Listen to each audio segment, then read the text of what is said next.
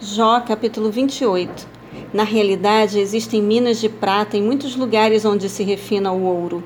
O ferro é tirado da própria terra e da pedra se funde o cobre.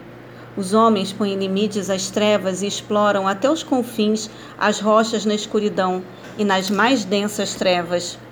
Abrem um poço longe das regiões onde habitam, em lugares esquecidos pelos viajantes distante dos homens, penduram-se e balançam de um lado para o outro. Da terra procede igualmente o pão, mas por baixo é remexida como que pelo fogo.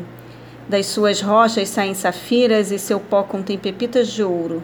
Nenhuma ave de rapina conhece aquele caminho secreto, e os olhos de nenhum falcão o, o vislumbraram. Os animais altivos jamais o pisaram e nenhum leão caminhou por ali. As mãos dos homens atacam os duros rochedos e revolvem as raízes das montanhas. Fazem túneis através das rochas e os seus olhos descobrem todos os tesouros da região. Tapa as nascentes de água e nenhuma gota vaza delas. Traz à luz o que estava escondido. Contudo, onde se poderá encontrar a sabedoria?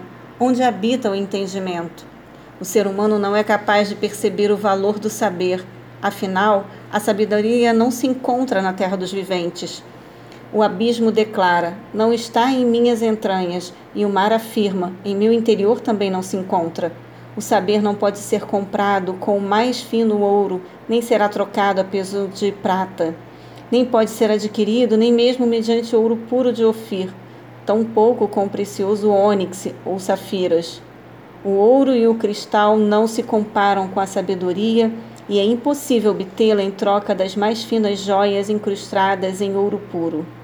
O coral e o jaspe tampouco merecem menção, porquanto o preço da sabedoria é muito maior do que os rubis mais puros. O topázio de Cush, isto é, da Etiópia, não se compara com ela. Tampouco pode ser comparada com o ouro puro.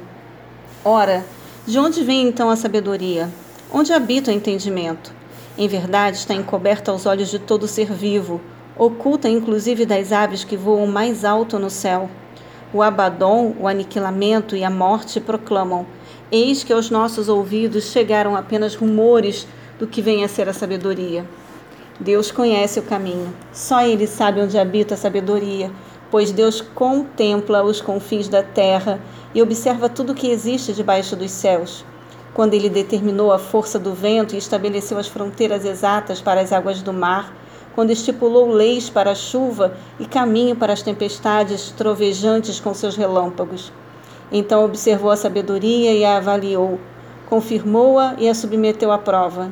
Então asseverou ao ser humano: No amor respeitoso ao Senhor está a sabedoria, e evitar o mal é ter entendimento.